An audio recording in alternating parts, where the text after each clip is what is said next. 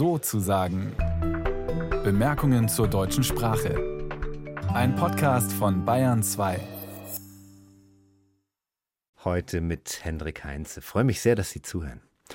Eine Geschichte in zwei Sprachen erzählen. Das ist bei uns im Radio immer recht schwierig. Es gibt zwar gute Sachen, etwa den Podcast Voice Versa beim Deutschlandfunk Kultur, aber am Ende ist es ja doch oft so, dass man nur die Hälfte versteht. Bei Kinderbüchern stellt es sich anders dar. Da lässt sich eine Geschichte sehr gut in zwei Sprachen erzählen. Idealerweise landen diese Bücher dann ja auch bei Familien, die mit beiden Sprachen was anfangen können. Ja, und obwohl auch sonst wirklich viel für zweisprachige Kinderbücher spricht, gibt es sie immer noch sehr selten. Und an dieser Stelle kommt mein Gast ins Spiel, Christi Koth. Schön, dass Sie da sind. Ja, vielen Dank. Es ist schön, hier zu sein. Frau Dr. Koth, Sie leiten den Verlag Edition Bilibri in München, spezialisiert auf zweisprachige Kinderbücher. Cool. Ungewöhnlich genug. Und als der Verlag vor 19 Jahren gegründet wurde, da war das sogar noch viel ungewöhnlicher, oder?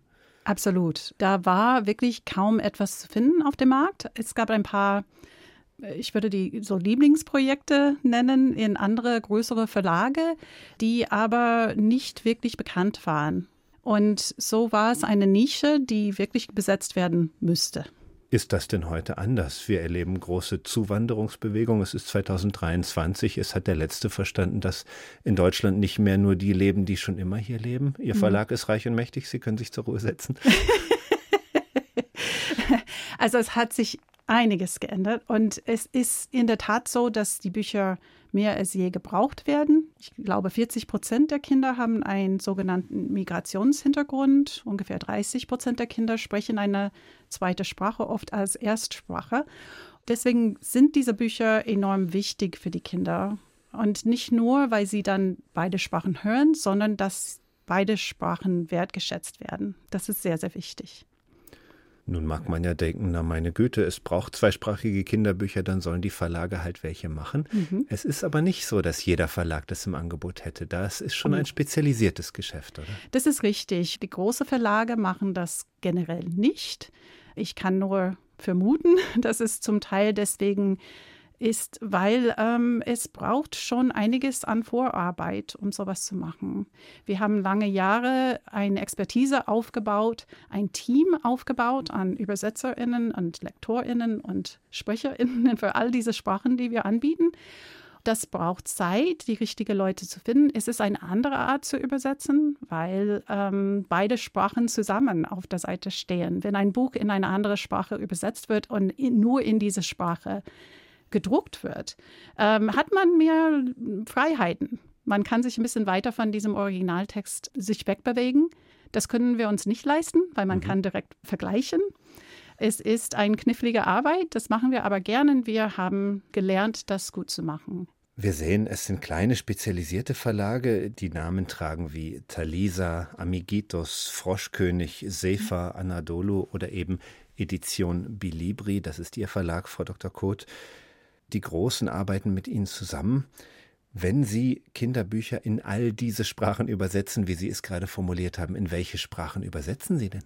Wir haben momentan als aktive Sprachen Arabisch, Englisch, Französisch, Italienisch, Kurdisch, ähm, Persisch, Polnisch, Rumänisch, Russisch, Spanisch, Türkisch, und Ukrainisch. Sie zählen, das, hoffe, oft, Sie zählen das oft auf. Gell? Ich hoffe, ich habe nichts vergessen.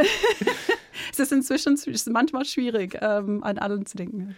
Warum diese zwölf Sprachen und nicht die 6000 anderen, die auf dieser ja. Welt auch gesprochen also werden? Also der Verlag fing mit vier, fünf Sprachen an. Das waren Sprachen, die hier in Bayern sehr häufig zu finden waren als äh, Erstsprachen. Und über die Jahre haben wir dann Sprachen dazugenommen, zum Teil, weil wir einfach expandieren wollten, andere Sprachen anbieten, zum Teil aus Notsituationen. Wir haben 2015 erkannt, dass Arabisch ganz dringend gebraucht wird, wegen die ähm, Ankunft von der Flüchtlinge aus Syrien. Und das Gleiche ist natürlich letztes Jahr passiert. Wir haben ganz schnell äh, Ukrainisch ins Programm genommen. Und ähm, weil diese Kinder, die ankommen, die brauchen unbedingt dann Bücher. Ist Ihnen das denn einfach so passiert, dieser Verlag und Sie, oder hat Ihre eigene Biografie damit schon auch zu tun? Wir hören es ja, Sie sind keine Deutschmuttersprachlerin. Ich bin keine deutsche Muttersprachlerin. Ich komme aus Amerika, bin mit einem Deutschen verheiratet und äh, wir sind hier in München gelandet. Und eigentlich wollten wir nur ein paar Jahre bleiben, aber wir sind stecken geblieben, weil München eine schöne Stadt ist. Und ähm, mein, mein Hintergrund, äh, ich habe Sprachpädagogik studiert und dann meinen Doktor in Literatur gemacht. Aber ich hatte eigentlich nie vor, in Verlagwesen zu arbeiten. Eine Freundin von mir hatte die, den Verlag gegründet äh, in 2004 und ich bin relativ schnell dazu gestiegen, ähm, weil sie einfach sagte, ich will eine Partnerin. Und äh, ich habe nicht lange überlegen müssen zweisprachige Kinderbücher unser Thema heute so selbstverständlich und doch so selten? Hm. Warum ist eigentlich nicht jedes Kinderbuch zweisprachig? Könnte doch auch sein. Ja, das war auch unsere Vision am Anfang. Wir dachten, irgendwann kommen wir vielleicht zu einem Punkt, wo jeder das einfach akzeptiert und auch wenn nur eine Sprache gesprochen werden kann oder gelesen werden kann, die zweite kann man einfach mitnehmen im Buch. Leider ist die Erfahrung so, dass das nicht so funktioniert. Interessanterweise, wenn mehrere Sprachen angeboten werden auf dem kostenlosen CD, was mitgeliefert wird, oder inzwischen haben wir das als MP3-Download, da sieht man es Zusatz, was man umsonst bekommt. Wenn aber zwei Sprachen im Buch sind und man nur eine davon lesen kann, ist unsere Erfahrung, dass die meisten Kunden einfach sagen, ja, ich bezahle für etwas, was ich nicht benutzen kann. Und so äh, wird es, glaube ich, schon immer ein Nischsegment bleiben. Aber das ist mir recht. Ähm, Im Grunde genommen arbeiten wir wirklich für die Kinder und Familien, wo zwei Sprachen vorhanden sind. Ähm, und wir müssen nicht den kompletten Markt übernehmen jetzt. Wir reden jetzt viel über Wirtschaftliches, über die Stellung Ihres Verlages, die Spezialisierung Ihres Verlages. Das ist ja auch ein Kulturwandel, der hier geschieht, oder? Der mhm. Wandel der Bundesrepublik Deutschland von einem einsprachigen zu einem mehrsprachigen Land? Oder wie nehmen Sie das wahr? Sie sind von außen dazugekommen. Es war es schon immer. Ich glaube, nur die Bewusstsein ist anders und die Tatsache, dass ähm, die Anzahl an Leute, die eine zweite Sprache sprechen oder eine andere Erstsprache haben, äh, wächst. Vielleicht deswegen kommt auch dieses Bewusstsein. Ich glaube, es hat sich auch etwas in der Pädagogik geändert, dass man verstanden hat, was für ein Vorteil die Mehrsprachigkeit ist. Ähm, es gibt Gehirnforschungen, die zeigen, die ähm, die Mehrsprachigkeit andere Verbindungen schafft im Kopf, andere ähm, Verknüpfungen. Von daher können wir das wirklich als Vorteil sehen, nicht als etwas, was im Wege steht, wenn man ein, äh, die deutsche Sprache lernen muss, sondern eine Hilfestelle, um die deutsche Sprache zu, äh, zu lernen. Das hat man inzwischen sehr gut verstanden. Und so sehen wir wirklich einen Wandel und eine Offenheit für diese mehrsprachige Gesellschaft, was äh, früher vielleicht nicht der Fall war. Also ist Ihr Verlag doch auf dem Weg zu Reichtum und Macht, ja. Kann ich nur hoffen. Sie haben ein Buch mitgebracht, ein genau. Überraschungsbuch. Ich kenne es noch nicht, wenn Sie es mhm. mir mal zeigen wollen. Sehr gerne. Das Buch heißt Kikri Was, ist äh, geschrieben und illustriert von Lene Hesse. Und es ist nicht einer von unseren Bestseller. Es ist aber ein Buch, was perfekt passt zu unserem Verlag. Es handelt sich hier um eine Gesellschaft, die mehrsprachig ist. Mhm. Wir haben alle diese Tiere. Es kommt ein neues Tier in die Nachbarschaft rein und es ist ein Hahn und er kommt jeden Morgen raus auf seinen Balkon und kräht Kikeriki.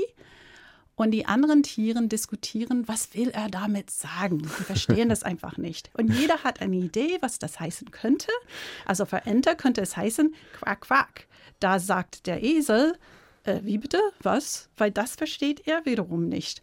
Jeder hat seine Sprache. Es kommen ein, ein Maus und eine Ratte dazu. Das finde ich besonders ähm, äh, witzig, weil die, erstens arbeiten sie in einem Labor und sie sind auf dem Weg dahin, aber sie verstehen sich untereinander auch. Ähm, also sie haben ihre eigene Sprachen, aber die Sprachen sind eng genug zusammen, dass sie, wenn die eine sagt, ich glaube, das heißt Piep Piep, ähm, da versteht die andere das. Und also es ist wirklich so, äh, so eine perfekte Zusammendarstellung von dieser mehrsprachigen Gesellschaft, in der wir leben. Und ähm, am Ende lernen sie Han kennen und er erklärt, was er damit meint. Ähm, und äh, da rufen dann alle zu ihm zurück, auch Guten Morgen in deren eigenen Sprachen.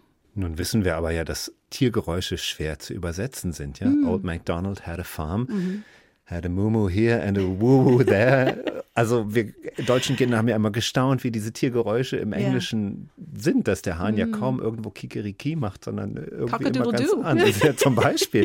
Das heißt, da haben ihre Übersetzerinnen ja. und Übersetzer auch ihre Freude dran gehabt an einem solchen Buch. Ja? Absolut, absolut. Und solche ähm, Sachen sind einfacher zu übersetzen, ähm, weil da weiß man in der eigenen Sprache, wie das klingt, auch wenn es ganz anders ist.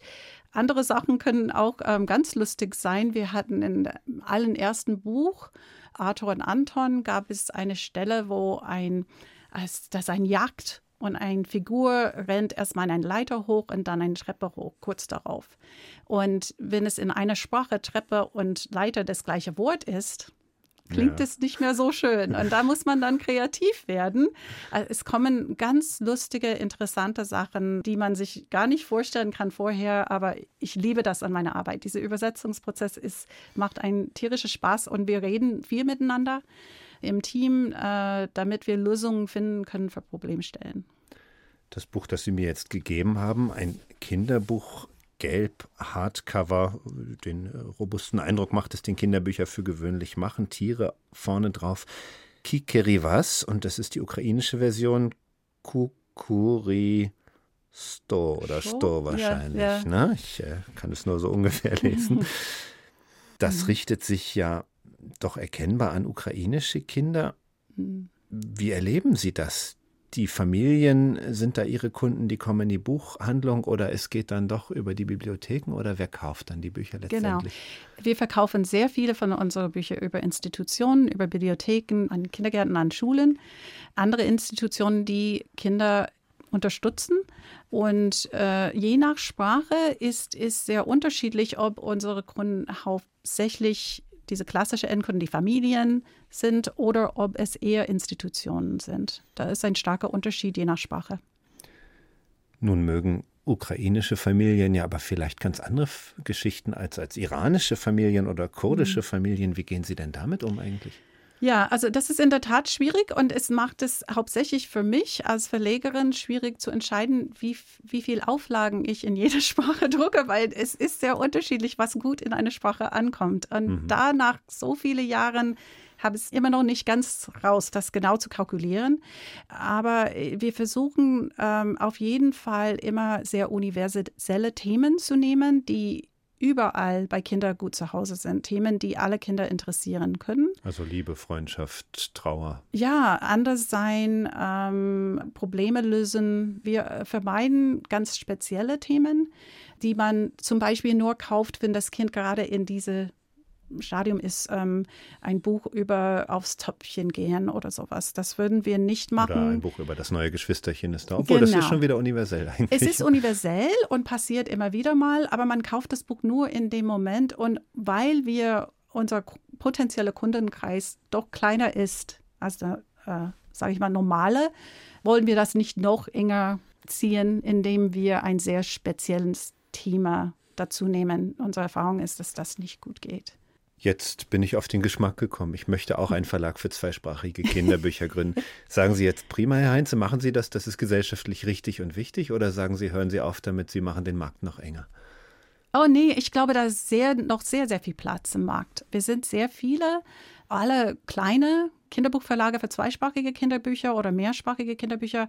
Wir arbeiten sehr viel zusammen eigentlich. Wir haben eine Broschüre, die wir herausbringen zusammen, gemeinsam.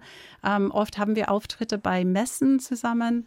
Am Anfang war das sehr, sehr wichtig, weil keiner kannte diese Bücher. Wir mussten erstmal für diese Art Bücher werben. Und da haben wir uns zusammengetan schon damals. Also wir sind sehr kollegial und arbeiten gern zusammen. Und da ist noch Platz. Da können Sie gerne einen Verlag anfangen. Wer in eine Stadtbibliothek geht oder in eine Schulbibliothek, sieht dort oft einen Ständer, in dem sie stehen, die zweisprachigen Kinderbücher. Mhm in Deutsch-Ukrainisch, Deutsch-Arabisch, Deutsch-Englisch. Mhm. Und wir haben gesprochen mit einer Frau, die diese Kinderbücher macht mit ihrer Edition Bilibri in München. Christi Koth heißt sie. Danke, dass Sie bei uns waren. Ja, vielen Dank. Es war sehr schön. Danke.